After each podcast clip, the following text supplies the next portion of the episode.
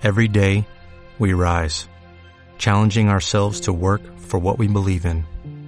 At U.S. Border Patrol, protecting our borders is more than a job, it's a calling. Agents answer the call, working together to keep our country and communities safe. If you're ready for a new mission, join U.S. Border Patrol and go beyond. Learn more at cbp.gov/careers. Hola, bienvenidos a Perfecciona tu trampa. ¿Cómo estás, Gabriela?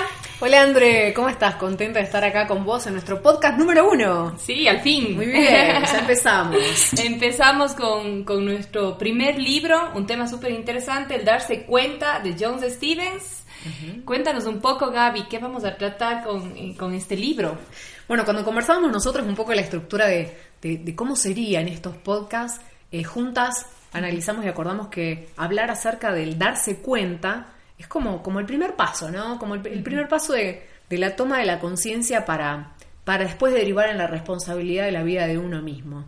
Y, y este proceso de darse cuenta, que fíjate que, que desde la psicología, lo voy a hablar desde la humanidad en general, estas dos últimas décadas se han dedicado muchísimo a desarrollar el potencial humano. Hoy tenemos un montón de herramientas de terapias, constelaciones, biodecodificación, mandalas. Hay un montón de herramientas que están a la mano para poder eh, descubrirnos mejor a nosotros mismos, ¿no? Como yo creo Ajá. que estamos en un, un- en un periodo de empezar a quitarnos las trampas que nos ponemos a nosotros mismos, ¿no? Que tiene que ver con modelos mentales adquiridos Claro. y que nos llevan a veces a estadios de sufrimiento, ¿no? Conversábamos nosotras, hay unos modelos mentales que sirven y que están buenos. No sé, los que te inculcan determinados valores de, de no dañar al otro, de, Claro. de tomar conciencia de qué es lo que vos realmente querés, de, de no culpar, de hacerte cargo de, de tus propios actos. Pero hay otros que sí nos llevan a sufrimientos, ¿no? Aquellos que nos dicen eh, cómo, cómo deberíamos ser. Y justo hablábamos de esto, Sí. de las dificultades que ambas tuvimos en la adolescencia por no poder encajar en determinados modelos. Exactamente, exactamente. Eh, tal vez cosas que nos, nos impidieron eh, ser nosotras mismas, por, claro, por tratar de agradar al resto. Y es lo que hacemos también a diario. Si nos ponemos a ver, es algo que hacemos continuamente y hacemos que nuestros hijos, en mi caso, eh, también agraden, en este caso, a los padres. Exacto. Y, y cómo, cómo vemos este, esto donde, donde el estándar que está puesto no es un estándar que nos favorece y que nos, nos lleva al bienestar, ¿no? Ni siquiera digo, digo felicidad. Es cuando empezamos con, con las cuestiones físicas, ¿no? Nos resfriamos, levantamos fiebre, nos duele la panza, nos duele la espalda, etcétera. Porque en definitiva lo que me está diciendo el cuerpo es que necesito faltar a este deber que, que me están imponiendo, ¿no? Y eso se puede traducir en cualquier cosa, desde una carrera que no sea elegida por nosotras, relaciones que sostenemos porque hay que sostener y no Claro, porque sea nuestra hay que- voluntad. ajá. Totalmente. O a veces porque, porque pensamos que las consecuencias que va a tener determinadas decisiones en nuestra vida, el cambio es tan, tan fuerte que aparece la resistencia. Y, y, a- y cohabita esa dualidad en nosotros, ¿no? Entre el querer cambiar Sí. Y la resistencia al cambio porque me lleva a una realidad que es totalmente desconocida. Y eso y en eso consiste el darse cuenta, en el poder distinguir, distinguirme a mí dentro de una relación, dentro de, de- de- de cualquier situación donde aparece lo que yo de verdad quiero, lo que yo siento y lo que el otro siente y lo que el otro quiere. No solo puedo distinguirlo cuando aprendo a separar mi mano de la tuya, ¿no? mis pensamientos de los tuyos, mis emociones de las tuyas. Y en ese proceso, eh, que requiere una gran toma de conciencia, Y de decisión.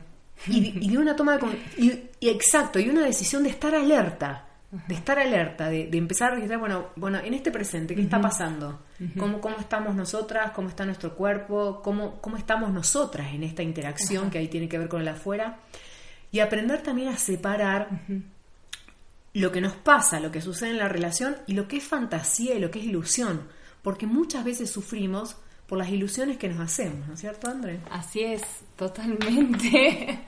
y justo leíamos del tema y, y realmente cada cosa que subrayábamos nos impactaba más. Pero en el, en el caso este de, de que tratamos de agradar al- a los demás, Es algo, no sé, a mí me, me- como que me choca bastante porque, por ejemplo, si te pongo un ejemplo en mi, en mi hijo, ¿sí?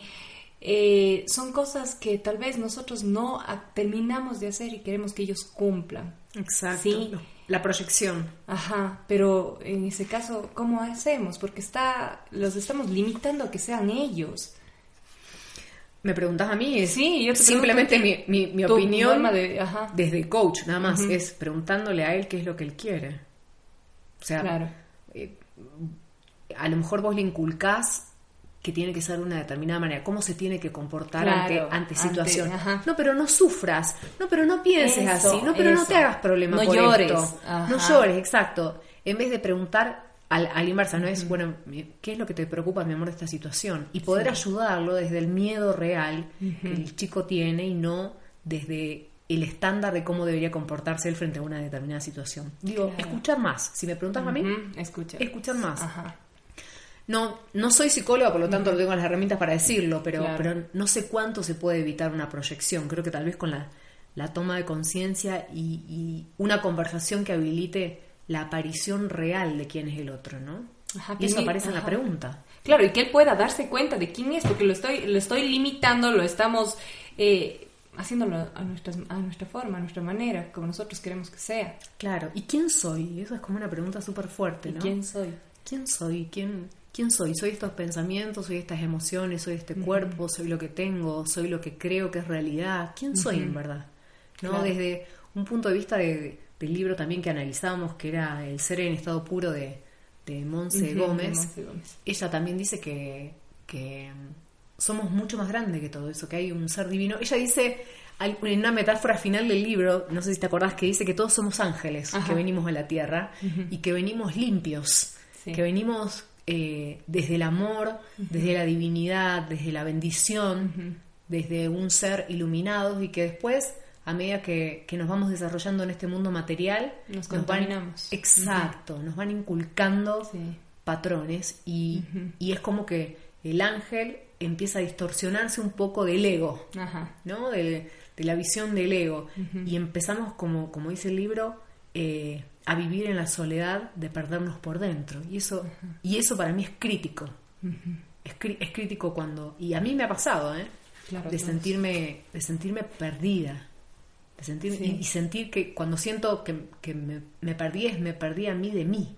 O sea, como que preguntarte, ¿y, y qué propósito tengo? ¿Quién soy? ¿Qué, qué hago? quiero? ¿Qué quiero de mi vida? Claro, ¿qué, es, qué es lo que pretendo expresar con este tiempo limitado que es la vida? La vida es un regalo, es un don, independientemente de todo lo que nos pueda haber pasado en las vivencias, ¿no? Buenas y malas. Sí. Pero la vida es un regalo y es el regalo de, de expresarte, de, de cómo servir al mundo, en definitiva. Creo, creo yo, ¿no? Es mi, Sí, es mi sí, posición.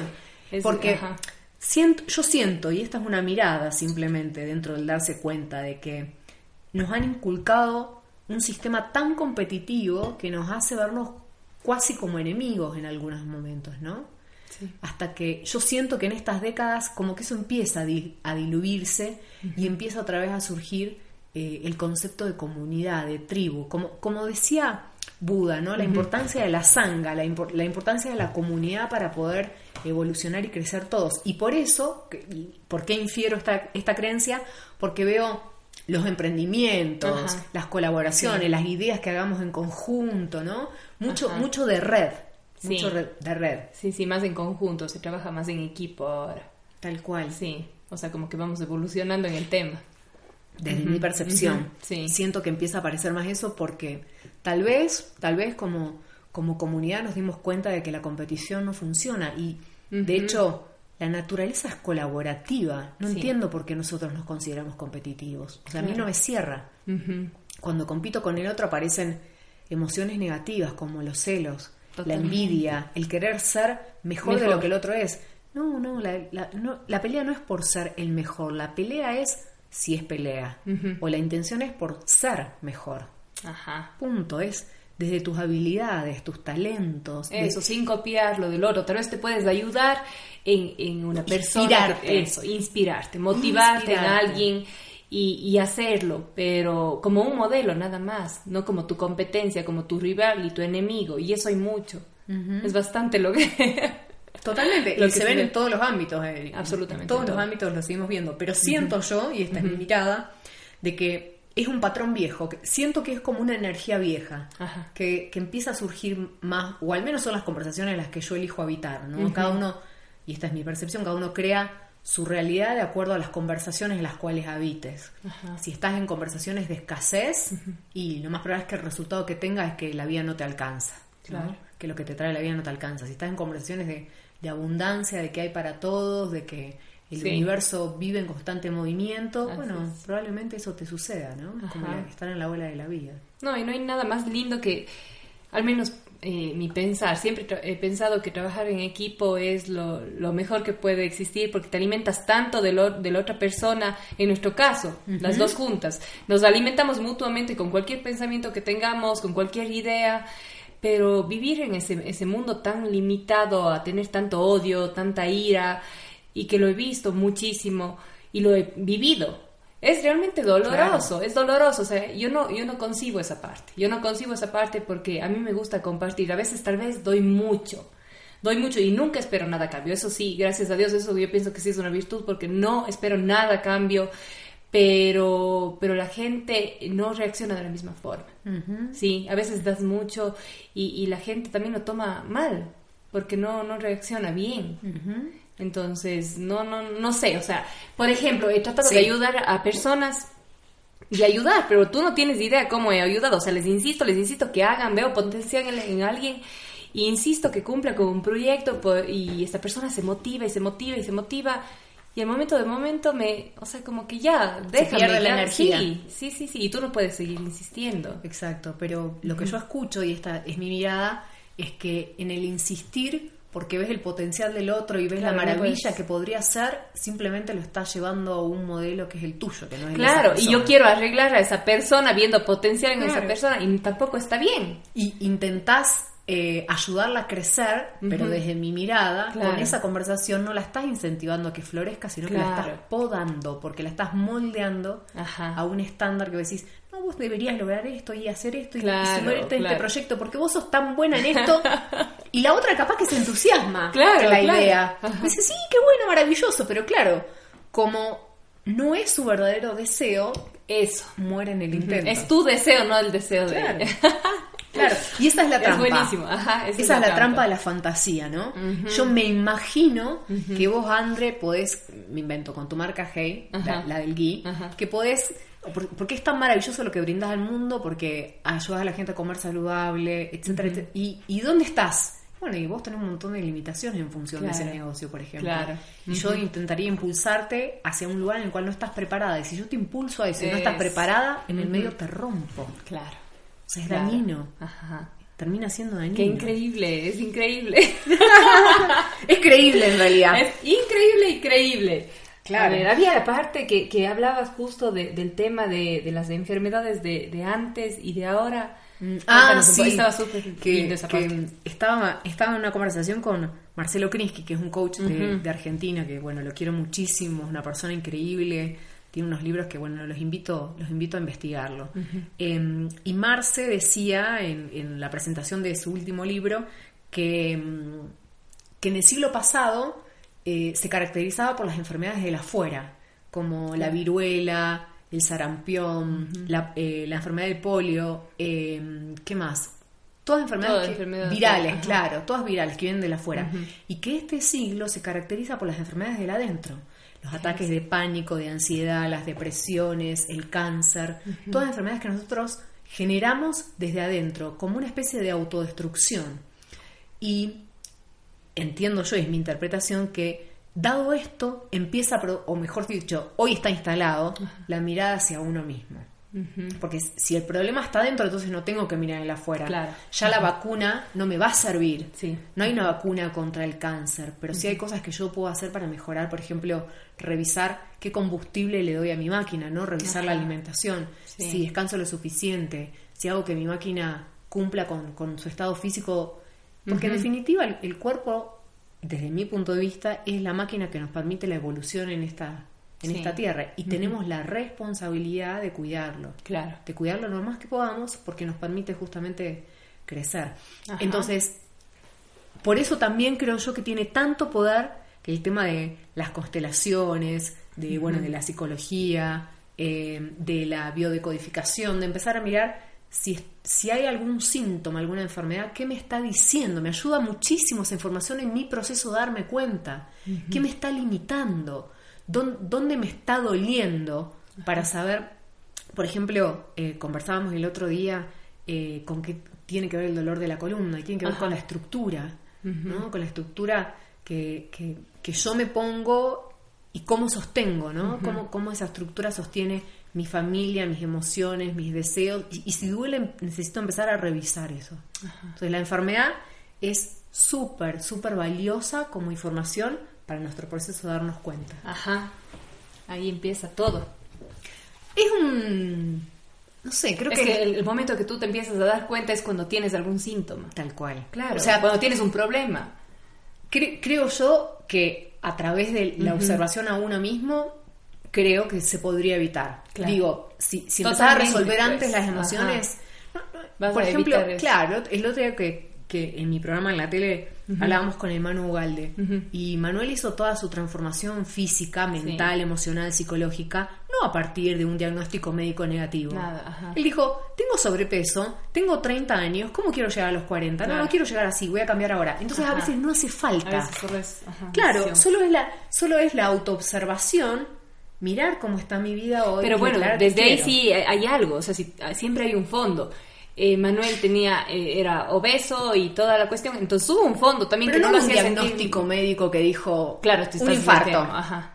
O sea, no hubo un, o sea, habría que claro, echarlo más con él, pero desde la información que tengo es, es no hubo un diagnóstico, tenés cáncer, por lo tanto estás obligado a cambiar o te morís. O sea, Tienes que, no, sino que fue una toma de conciencia real y dijo, a ver, en 10 años más, ¿cómo va a ser mi vida? ¿Cómo va a ser mi calidad de vida? Y él dijo, no, no quiero esto. Bueno, hoy, hoy él es vegano y e inspira, creo yo, al menos es mi coach inspirador con el cual trabajo acerca de cómo cambiar hábitos para, para volverte más saludable. Y cuando te volvés más saludable tu cuerpo, tu mente también se clarifica, tus emociones también se calman, todo empieza a andar en una diferente sintonía, ¿no? Sí, es más fácil, es más fácil tratar este tema de darse cuenta cuando tú cambias tu, tu alimentación, porque cambia todo, todo, absolutamente todo, es como que se limpia todo en tu ser.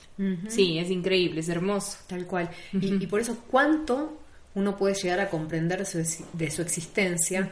con el solo hecho de prestar más atención a ella y darse cuenta profundamente de cada una de las vivencias que nosotros tenemos.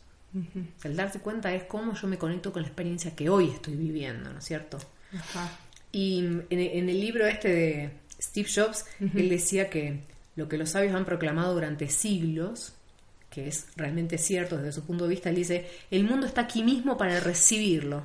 Lo único que tenemos que hacer es vaciar nuestras mentes y abrirnos.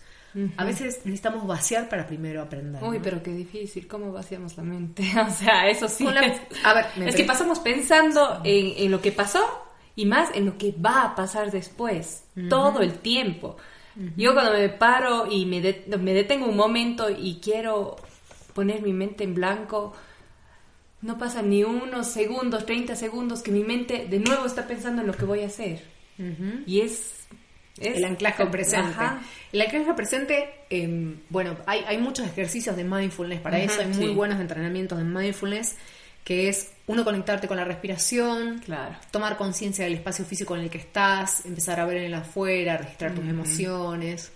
Trabajar todo el tiempo en, ese tema. Por eso el libro que vamos a desarrollar muy pronto, El Poder de la Hora, es increíble. Sí. Pero es increíble en el momento que lo lees y de ahí, si lo dejas de practicar, Claro, se te parece. claro, total. Pero bueno, yo queremos nosotras, que un poco también es la intención de nuestros podcasts, que es incentivar a la lectura, sí. Eh, porque creemos que los libros funcionan como una actualización de las aplicaciones que tenemos, ¿no? Es como una nueva información que me ayuda a actualizar y, también a ser más consciente y más, más eh, no sé si sólidos la palabra, más íntegros con las decisiones que nosotros eh, tomamos frente a la vida, ¿no? Exactamente. Y creo que muchas veces parte del sufrimiento aparece cuando no nos ajustamos a la sociedad, ¿no? Cuando, cuando buscamos ajustarnos más a la afuera que a la adentro. Por supuesto, ajustarte más a la adentro implica a veces confrontar, digo yo amorosamente, porque eh, desde mi pensamiento no soy muy partidaria ni, ni de romper, ah, esto hablamos, hablamos fuera, fuera de micrófono, es romper la burbuja. No, para, para, no hace falta romper nada. No rompas la burbuja, amplíala, amplíala. Trae nueva información, trae nuevas maneras de ser, nuevas emociones, integra, amplía. Yo no soy muy partidaria de hay que romper sistemas, hay que romper paradigmas. No, hay que transformar. La transformación es otra cosa. La transformación incluye, integra, abraza, es como mucho más amorosa, ¿no? Sí. Y desde mi perspectiva también es como, como la energía que nos ayuda también ahora en, en la exploración de, de, cómo podemos vos y yo juntos coexistir eh, en este mundo y hacer un mundo que creo yo que es lo que todos deseamos, dejar un mundo mejor de lo que encontramos y esa es la misión de, de todos ser humanos. ¿Cómo, ¿Cómo, hago esta realidad en la cual estoy viviendo hoy un poquito mejor? Si fue un poquito mejor desde la que yo la encontré, bueno, hice un buen trabajo. Un buen trabajo ajá. Hice un buen trabajo. Andre, contame, que quiero hacerle así una, una pregunta personal. A ver, tu pregunta personal. La pregunta personal. Claro, la pregunta personal es: ¿cuál es la burbuja en la cual viviste que te gustaría ampliar? La burbuja en la cual viví que me gustaría ampliar, a ver, como esas creencias limitantes desde niña. Sí, la burbuja, digamos, cómo era tu realidad, que después, bueno, a medida que fuiste creciendo, esa realidad también fue cambiando y se convirtió en la realidad que tenés ahora, pero que de alguna manera esa burbuja sigue habitando en vos. Cuando hablamos de burbuja, hablamos de, de, de, las creencias, de paradigmas que han conformado la realidad en la que vivimos creencias, tengo millón.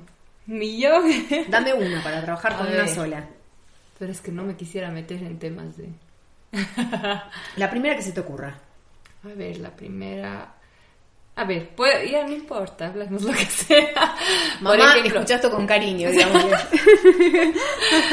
A ver, no, no, no, no, esa no. A ver, déjame ver. A ver, Vamos, hablemos un poco, por ejemplo, de, no sé, ¿vale? Ah, ¿Se vale o no se vale? se vale, claro. A ver, ¿qué ibas a decir? No, eh, exterioricémoslo, generalicémoslo si, para no entrar en lo personal. Por ejemplo, eh, la familia perfecta. Todos tenemos el estándar de la familia perfecta. Eh, se supone que a los 40 años eh, bueno, vos cumplís mañana 36. No. hermosa, una niña. Pero se supone que a los 40 años tenés que estar como en la plenitud de tu vida, ¿no? Con la carrera desarrollada, eh, siendo gerente de no sé qué, o teniendo tu propio negocio, tu, profesión en auge. Familia tipo, y como un hogar casi perfecto, claro. Claro, la familia, tipo. ¿cuál, es la familia tipo? Mamá, papá, nena, nene, pues, nena, nene, perro, vacaciones en la playa, carro, casa, ya está, la vida completa. Y después a muchos nos sucede que llegamos ahí y decís, hello, ¿y, qué había atrás de esto? no Se suponía que con esto era todo. Sí. Y te das cuenta que eso no era todo.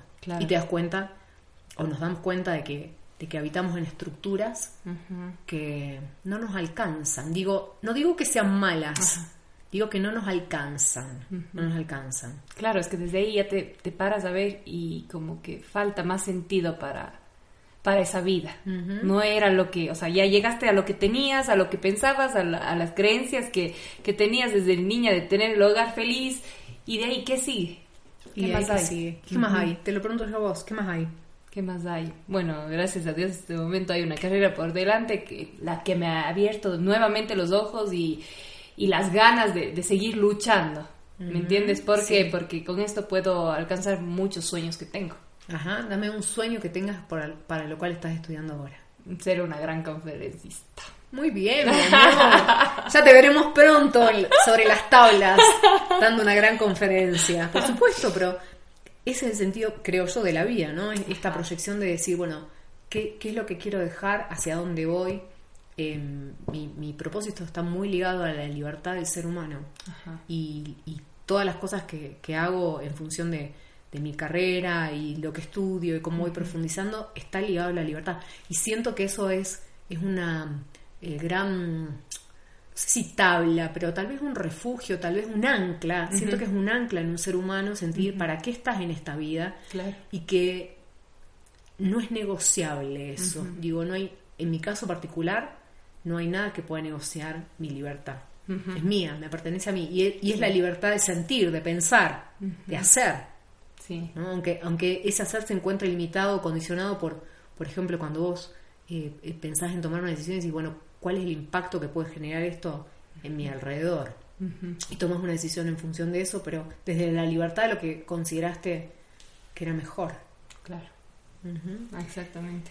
Bueno, mi querida Andre, vamos hablando entonces en nuestro primer podcast de el darse cuenta, pero nosotros trabajamos en perfeccionar nuestra propia trampa. Entonces, ¿qué deberían hacer nuestros queridos oyentes para perfeccionar su trampa y no salir de la burbuja? A ver, vivir en base a lo que dice el resto. ¿Cuál? Vivir sobre las expectativas de los demás. Así Y es. así ajustamos nuestra propia burbuja. Querida Andre, un placer. Nos encontramos en nuestro próximo podcast. Igualmente, besos a todos. Gracias, mi Gaby. Nos vemos.